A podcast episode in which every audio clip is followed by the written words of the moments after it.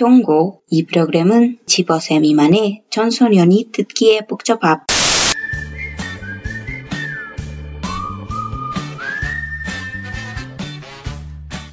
Annyeonghaseyo. Bienvenidos todos a Sin Subtítulos Podcast, el espacio, tiempo y lugar para hablar de K-pop, de dramas y de cosas asiáticas en general, como nos gustaría, sin subtítulos. Como siempre, tengo conmigo desde la tierra del mate hasta la tierra de la guapanela con queso a Diani. Hola, Diani. Hola. Bien, extraño la panela con queso para que lo sepan. Bien, recuerden que nos pueden seguir en Instagram y en Twitter como sin-subtítulos-bajo. A Diani la pueden encontrar en Instagram como DianaCPB17 y yo estoy en Twitter como Cici Cubillos. Bien, ¿de qué vamos a hablar el día de hoy entonces, Vivi? Bien, como cada 15 días tenemos un eje temático bien particular que es traer cantantes asiáticos, por ahora coreanos, y hablar de ellos. Entonces el tema de hoy va a ser solistas masculinos y cada una de nosotros escogió una canción de un solista que nos guste mucho. Sí, bueno, esa era la idea en un principio, perdón. Esta canción de la que yo voy a hablar salió en el transcurso del tiempo en el que yo ya había elegido otra canción completamente diferente de una persona completamente diferente, pero tenía que hablar de esto, así que I'm sorry, but not sorry. Y ahora sí, presenta tu Bien, canción. eh, lo que dice Diani antes de, de presentar mi canción es como importante porque creo que vamos a volver a hablar de este tipo de solistas o algo así, porque hay muchos, o sea, sé que Diana y yo dejamos por fuera un montón de gente por escoger la canción que escogimos o al artista que escogimos el día de hoy, y hay una cantidad de gente impresionante de la que hablar, hay variedad de música y afortunadamente Diana y yo casi no tenemos el mismo gusto, entonces eso puede dar para que abramos las puertas a conocer varias canciones, incluso me pasó que la canción de la que va a hablar Diana la conocí precisamente por grabar el episodio, entonces hagamos de a reconocer y a como descubrir y explorar nuevos artistas. El mío no es un artista nuevo, pero es desde hace mucho tiempo uno de mis eh, artistas coreanos favoritos. Me gusta mucho, soy una persona que le gustan mucho las cosas melan- melancólicas y este asunto de las baladas como de otoño, invierno, está chévere. Para explicarlo un poco mejor, en Corea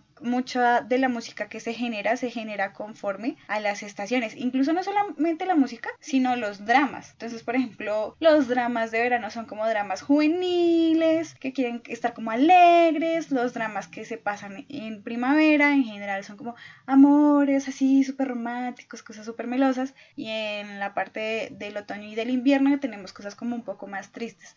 Lo mismo pasa con la música. Para los coreanos, las temporadas básicamente sirven para modular el temperamento o el ánimo de, de las personas y de la sociedad en general. Entonces, a mí me gusta mucho la música que es triste. Casi nunca me gustan las canciones de verano. No, no que me molesten particularmente, pero pues no las disfruto tanto como las otras en las que uno se quiere cortar las venas. Entonces, hoy quiero hablarles de uno de mis baladistas favoritos que se llama Park Hyo-shin. La historia de Park Hyo-shin es bien interesante De... porque si quisieras ponerles mi canción favorita, les habría puesto Wildflower. Pero creo que la que escogí es todavía más triste por la historia que hay detrás de todo. Entonces, um, Park Hyo-shin, al momento en que grabamos este episodio, tiene 39 años.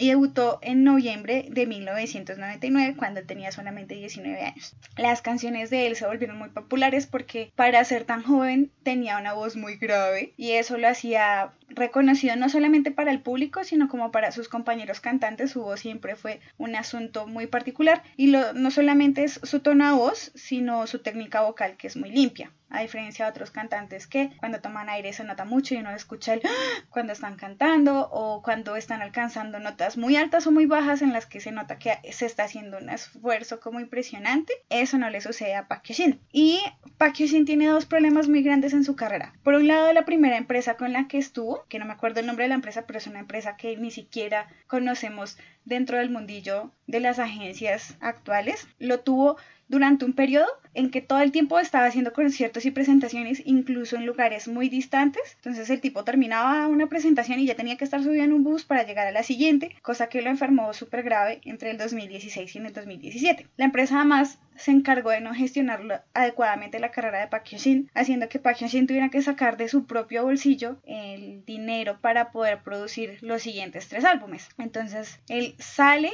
de la empresa y firma con Jellyfish que es una empresa que nosotros reconocemos ahí más o menos. Con Jellyfish se va al ejército y cuando regresa entonces vienen dos problemas. Por un lado, el ejército hace cosas increíbles con los hombres coreanos, no arreglar sus comportamientos psicológicos por un lado, pero por el otro muchas veces cambian la fisionomía y en el caso de Pak Shin cambió su voz. Entonces ya no tenía la voz tan grave como antes del ejército y mucha gente lo seguía solamente por eso y pues dejaban de seguirlo. Y por otro lado, entonces demandó a la empresa que tenía su management por 1.5 millones de dólares, porque él decía que él había tenido que sacar de su propio bolsillo para poder producir los álbumes y el juicio se demoró cuatro años. Y en una decisión que nadie comprende, los jueces le dieron la razón a la empresa y Pak Shin no solamente tuvo que pagarle 1.5 millones de dólares a la empresa que lo mal gestionó, sino que encima tuvo que darle todas las ganancias de los últimos tres álbumes que ellos ni siquiera produjeron. ¡Qué putas! O sea, la industria de la música está muy jodida. Estaba viendo yo que había un TikTok Nada que ver, pero voy a meter esto acá, de que Taylor Swift está regrabando todos sus discos porque la disquera es la que tenía los masters para tener el derecho completo de uso y publicación de su propia música. Que qué mierda, todos sabemos que Taylor Swift escribe todas sus putas canciones. Por eso es que quizás la critican tanto, porque siempre escribe sobre los exnovios, pero ella puede escribir sobre lo que se le dé la gana, pero es su música. Entonces, los manes de la izquierda ni siquiera le querían vender el máster, o sea, a ella misma que es la puta autora de la música. Y me parece que esto tiene que ver con lo que está pasando acá. O sea, que él no es el dueño de su propia música y no es dueño de los derechos de lo que está saliendo al mundo y pues una mierda, la industria de la música es una mierda. Termino mi paréntesis, continúa.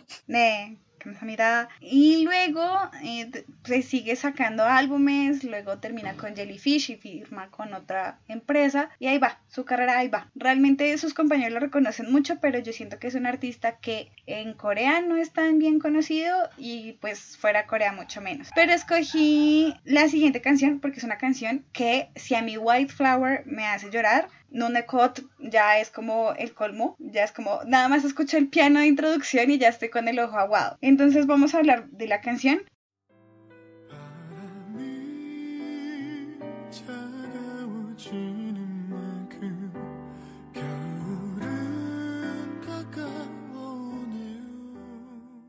Es una canción que, como ya dije, se llama Nunecot. En español sería Snowflower. Eso sería inglés, Viviana. La canción hace parte Uy, perdón. perdón, ya confundo todos los idiomas.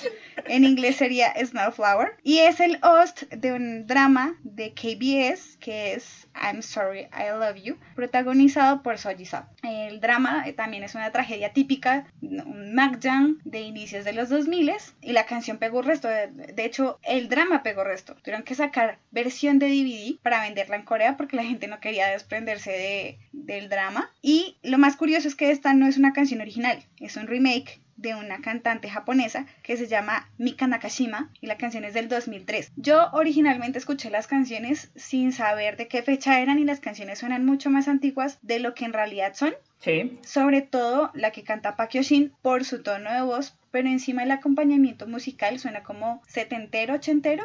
Es un acompañamiento musical simple está hecho con un teclado eléctrico al principio como para sonar como un xilófono y luego hay durante toda la canción piano y violín. Y pues está cantado de una forma sumamente triste. Y en japonés se llama Yuki no Hana, que literalmente es flor de nieve, pero esa flor de nieve hace más bien referencia a pétalo de nieve, que sería como copito de nieve. La canción en realidad está hablando de una caída de nieve que hace que la persona que canta esté reflexionando acerca de un amor que pues eh, si estamos hablando de invierno tiende a ser trágico y básicamente la finalización de la canción tanto en japonés como en coreano es que a pesar de que se separen y que tomen caminos diferentes, él siempre la va a acompañar a ella, así es como lo leo yo porque pues la canción la escuché primero en voz de Park él siempre la va a acompañar a ella incluso cuando ella vea el cielo y vea una estrella. O sea, él va a estar toda la vida acompañándola en forma de una estrella. Y ya, realmente me impresiona mucho que hayan podido acompasar la métrica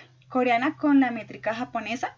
No nota uno mucho la diferencia si uno no quiere ponerle atención a, la letra, no nota uno mucho la diferencia entre la métrica, me parece que es un gran trabajo del letrista, no sé quién lo hizo, pero está re bien porque además procura conservar ciertos hitos de la canción, entonces como esto de que hay una tormenta de nieve y golpea la ventana y estamos solos, pero luego estamos juntos, tomamos un camino separado, hay dolor pero nos amamos y siempre estaré en forma de una estrella. Básicamente esos hitos dentro de la canción se cumplen en ambos idiomas. Ya hay otras partecitas que cambian y hay otro súper importante que es como no quiero ser malcriado ni me estoy quejando, pero así es el amor. Así lo dicen en, la canción en japonés y en el otro es como no me estoy quejando del dolor, pero así es el amor. Lo conservan muy bien en ambos idiomas, sobre todo en coreano que es traducción. Me parece que es un trabajo como impresionante y nada, la invitación es que escuchen a Park Shin. Hay una presentación, no me acuerdo de qué año, de Park Shin cantando en Yuji Sketchbook y termina llorando y si ustedes no terminan llorando con Shin, ¿qué clase de seres humanos son? Es porque no tienen alma. Yo lloro y me la estoy para un cuando estaba chiquita, entonces de todas maneras. Ahí lloro queda un siempre. residuo que sigo utilizando para ocasiones como estas. Y si Diana llora, Sí. ustedes pueden llorar. Exacto, efectivamente. A mí Park Hyun me parece un cantante impresionante. A mí me gusta mucho más su forma de cantar y de denunciar las cosas ahora, después de que salió del ejército, porque lo que me parece a mí es que antes, por lo mismo que a la gente le gustaba tanto que él tuviera una voz gruesa o de un rango pues bajo, la hacía sonar más baja de lo que era necesariamente. Y me parece que el ejército lo que hizo fue quitarle esa idea de que tenía que cantar así y empezó a cantar como era su voz original, sin, sin intentar forzarla hacia abajo. De por sí, él ya tiene un registro bastante bajo comparado con otros cantantes coreanos. Ahora cuando canta que su canción más reciente que me parece hermosa, que es Machimak Goodbye. Uf, puta canción tan increíble. Pero bueno, eh, eso no era el tema. Y sí, o sea, me parece que tiene dos cosas, no solo una técnica vocal impecable, como lo decía Viviana, pero la capacidad de transmitir sentimientos, que no todos los baladistas lo tienen, por más buen cantante espectacular y las notas que hagas, no todos los cantantes pueden hacer esto. Y este hombre te cuenta una historia y te la hace creer y se paran los vellitos de los brazos y pues sí, es increíble. O sea, Park Hyun es muy increíble. En vivo, usualmente él solo está acompañado de un piano y hay muy, muy pocos, incluso baladistas, que solo canten acompañados de un piano y te, te pongan de esa manera, o sea, que te hagan llorar. Yo también escucho en especial Wildflower, es así, es como que me hace llorar más. increíble. Eh, ya. Yo en realidad creí que ibas a esco- a escoger Wildflower porque es una canción que en mi opinión es más linda y porque esta canción que elegiste tiene una letra larguísima, esa puta canción dura como seis minutos, una mierda es así, o sea, yo ya me he quejado del, del largo de las canciones del futuro, ¿no? Un minuto, eso no es una puta canción, eso es un intro, ¿sí? Pero bueno, pero esta ya se pasa al otro lado de ella, es una canción clásica, ¿sí? Sí, la escogí precisamente por ese cambio de voz, porque creo que yo no lo había analizado así y efectivamente ahora que lo veo a la luz de lo que dice Diana, ahí hay una impostación de la voz, ¿no? Hay como eh, una caracterización de él por ganarse ese puesto de Exacto. ser el cantante con un registro más bajo. No, y él sigue siendo el cantante con el registro más bajo, o sea, nadie, y tiene un registro muy amplio además de todo, o sea, puede llegar a notas bastante bajas, como su registro normal, y puede llegar muy alto sin llegar a ir a voz de cabeza, porque me parece que nunca canta de cabeza, en mi vida lo he escuchado cantar de cabeza. Todas sus notas las hace directo desde el diafragma del estómago, ¿sí? Sí, pero precisamente escogí esa canción porque en, eh, efectivamente en Wildflower, en las canciones que salen después, ya no está ese registro tan bajo, por un lado, pero por otro porque mucha gente conoce la canción. O sea, cuando yo estaba viendo comentarios de la canción, creo que hay alguien más hizo un remake y estaba como, no, el remake que hizo Jisoo, pero no sé si es Jisoo el actor o Jisoo una cantante, no sé quién lo hizo. No sé, no sé cuál Jisoo fue, pero lo hicieron y la gente estaba como muy conmovida. Creo que también lo han hecho en este reality en el que no puedo pronunciar, que es Enmascarado, el cantante enmascarado. Ah, King of Masked Singer. Thank you. Yo siempre confundo el título. Y por otro lado, porque creo que aunque ahí hay una impostación de la voz, como ya lo hemos dicho, la canción suena sumamente triste. Y, mm, o sea, quería sobre todo exponer esta relación que había entre las estaciones y la canción. Creo que el drama se lanzó efectivamente en las épocas del invierno, habla de copos de nieve y él la canta lo suficientemente triste. O sea, ya ni siquiera necesitas ver el video, la canción sola te hace sentir triste. Y entonces quería hacer como esta conexión lógica que para nosotras puede ser lógica, pero para la gente que escucha cosas en coreano pero que no sabe esto de las estaciones puede ser un poco arbitraria. Ujú, Ok, interesante. Nada, o sea, Yo sí también les recomiendo mucho Park Hyo-shin, me parece un cantante espectacular porque su técnica es tan impecable, o sea, hay pocos cantantes en el mundo que tengan una técnica tan limpia como Park Hyo-shin. Eh, creo que la otra persona que conozco que tiene una técnica así de limpia es quizás una de mis cantantes favoritas, que no tiene nada que ver con Corea, pero es Sarah Bareilles, que tiene una voz y un control sobre su voz y la forma en la que hace todo es perfecta. Y nada, eh, escuchen Matchy Mad Goodbye. Esa canción es increíble, es increíble, es increíble. Y yo no sé por qué, pero es un, yo estuve un tiempo como tenía un crush con Park Hyo-shin. Me parecía como un hombre de mediana edad bastante muy atractivo. Además, porque a mí suelen gustarme las personas que cantan. Así que ya se te acabó, yo sigo con el crush. No, no, es que yo cambio muy rápido, ustedes me entienden, ¿no? Yo soy eh, una chica fácil. Entonces cambio muy rápido. Y en este momento tengo una precisa obsesión con la persona de la canción de la que voy a hablar, que es una canción supremamente reciente, que es del 2 de abril del 2021, o sea, hace unos como 15 días. Y es muy fuckingmente increíble, que es la canción de Hoshi Spider.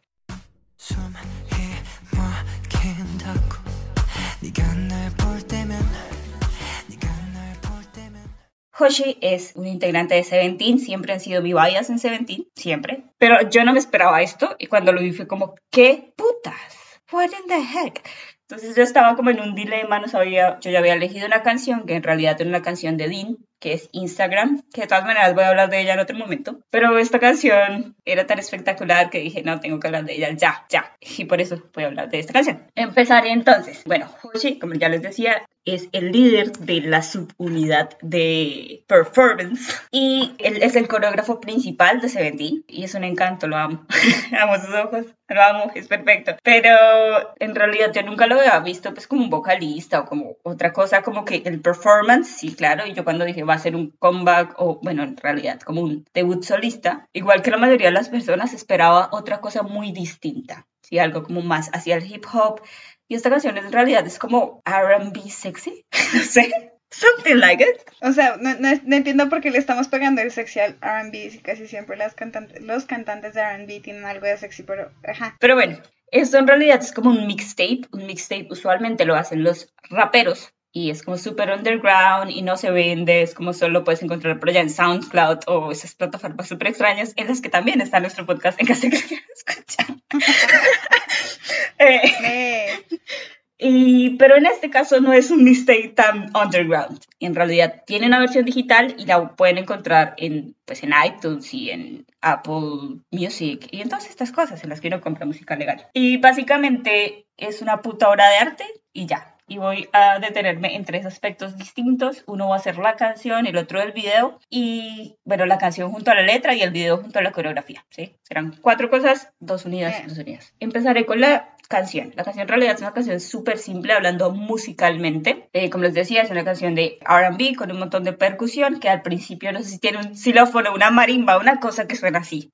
En caso de que no sepan una marimba, busquen, para eso está Google. Y sí, el resto es como percusión, hay como una guitarra eléctrica por ahí en el medio, después vuelve el xilófono o la marimba, lo que sea, como hacia los coros y al final y se acabó. Lo que hace esta canción interesante musicalmente hablando es la voz con la que está cantada y la forma que se usa la voz. Como que la primera parte es como, ok, bien, normal. Llega el coro donde él dice, somos, perdón, Sumi Makindago. Sumi Makindago es como que no puedo respirar o como que se me bloquea la respiración. Una cosa para el estilo sería la traducción. Y él dice esta frase sílaba por sílaba.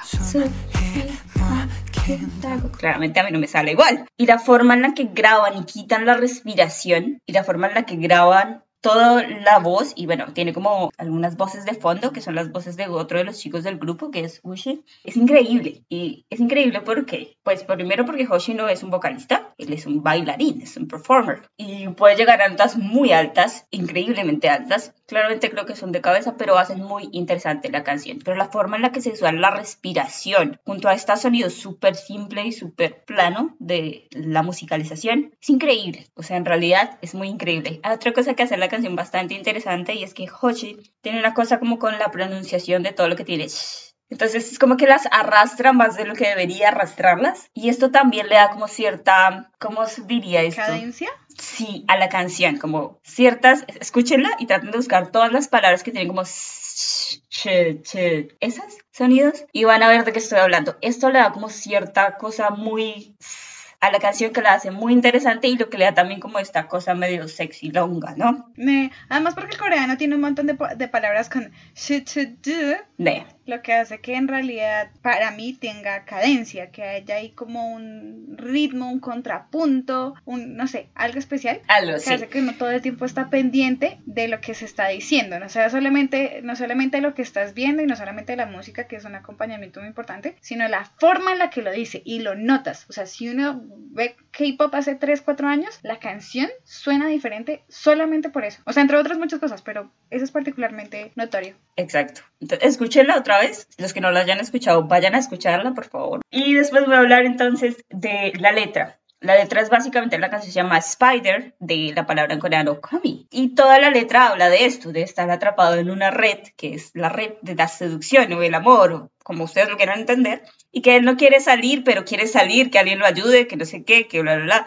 Básicamente es esto, la letra habla de eso, ¿sí? Y lo que es muy, muy interesante es cómo ellos conjugaron esta letra de la canción junto al video y a la coreografía. Él también es el coreógrafo de la canción, lo cual me parece increíble, pero la toma uno, ¿sí? Uno ve que él está como, bueno, no, no sé cómo explicarles esta posición, pero bueno, uno cree que él está sentado sobre una cosa. Cuando te mueven la cámara, tú te das cuenta que no, que en realidad él está colgando de un tubo, y es increíble y los forma en la que hacen la coreografía, que es muy como de, con movimientos muy animalescos, les voy a llamar yo, como muy felinos de cierta forma, no tan arácnidos, pero sí tiene sus cosas arácnidas ahí, pero son más movimientos muy felinos en mi opinión, y cómo conjugan esto con la letra y cuando la letra va, por ejemplo, esta parte que les digo, Somi Makindago, entonces ahí se siente, ¿no? Como porque cambia el ritmo en el que él está cantando y la forma en la que él está bailando mucho más rápido se vuelve muy lenta y va siguiendo esta sílaba a sílaba con la que él va cantando. Y es increíble la dirección, la cinematografía, los planos de cámara, la forma que pasan de una toma a la otra. Todo está hecho de una manera tan, tan impecable que yo realmente me sorprendí. O sea, yo hace mucho tiempo no veía un video de esta calidad artística. Hace mucho, mucho tiempo. Y me sorprendió mucho. La coreografía es impresionante. Uno la ve en un principio y puede creer que tiene un montón más de, ¿cómo se llama esto? De música, de baile contemporáneo, de danza contemporánea. Pero en realidad no hay tantos pasos de danza contemporánea. En realidad es como hip hop de old school, un hip hop bastante lento, no como el que hay ahora que es bastante más rápido, con pasos uno tras otro, uno tras otro. Es hip hop, pero en una velocidad mucho más lenta que va siguiendo obviamente el ritmo de la canción. Y tiene sus momentos, principalmente en el coro, que es lo que- la parte más lenta de la canción, lo cual es bastante interesante. Ahí es donde se ven los movimientos un poco más al estilo de danza moderna, ¿sí? Y, o contemporánea, como ustedes le quieran decir. Pero creo que hizo una, una pieza muy, muy increíble. Ahí tiene versión de coreografía, tiene un video especial como en Doom Chum Take, no me acuerdo cómo se llama esa cosa. Y tiene una presentación en, net que tiene también como un intro distinto. Eh, la cosa de los colores, conjugan siempre dos colores básicos, que es el negro y el blanco. Cuando los bailarines están de negro, él está de blanco. Cuando los están de blanco, él está de negro. Están representando a una araña y una telaraña. Y tiene bastantes cosas muy obvias de una araña, pero no son tan obvias. Es bastante interesante. O sea, como que te lo dan y dicen, sí, obvio, una araña. Y uno dice, pues sí o no, Pero es, es muy increíble. Muy, muy, muy increíble. Es una gran pieza de arte. Hochi, I love you. Ya. Bien, am, tengo que decir que concuerdo con Diana. Evidentemente yo no hice la investigación que hizo Diana, no, no lo analicé así a profundidad. Pero sí tengo que decir que es un video profundamente limpio, asquerosamente limpio, hermosamente limpio, hasta extremos insospechados. Creo que, no sé si artísticamente hablando, pero hace mucho tiempo no había una producción tan limpia. Incluso si estamos hablando de las escenas en las que se, se unta como con pintura, Sí.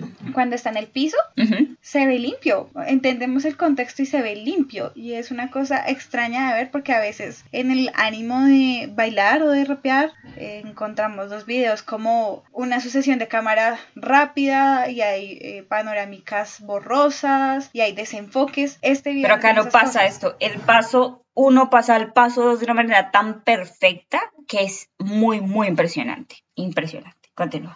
Evidentemente, cuando hablo de que hay como unos borrones eso también es una decisión estética y creo que aquí la decisión estética fue eh, jugar por completo, como no a la perfección, pero sí a un estilo bastante limpio. Y es de agradecerse ve bonito porque hace mucho tiempo no veíamos cosas así. Claro, estamos como llegando a un nivel en el que estamos volviendo a hacer las cosas más al natural, sin aspirar a la perfección, que las cosas se vean como un poco underground y no necesariamente por ser underground tienen que ser feas, pero algunas cosas lo son. Este video es todo lo contrario, es muy limpio y es agradable de ver. Y por otra parte, Sorry Hoshi, but ya alguien había hecho una canción Spider que hablaba de que alguien la atrapaba en sus redes, Vix en el álbum de Chained Up. Esta, yo creo que al final, creo que es la última pista, me parece que es Spider. Creo que hay sustancialmente una diferencia y es que Vix lo hace mucho más evidente porque como dijo Diana, Hoshi es una canción que es sexy por los bordes y es como esto del concepto de la araña, que más allá del título tienes que casarle como que hace fintas contigo el concepto de si está o no está. Lo mismo pasa con lo Exacto.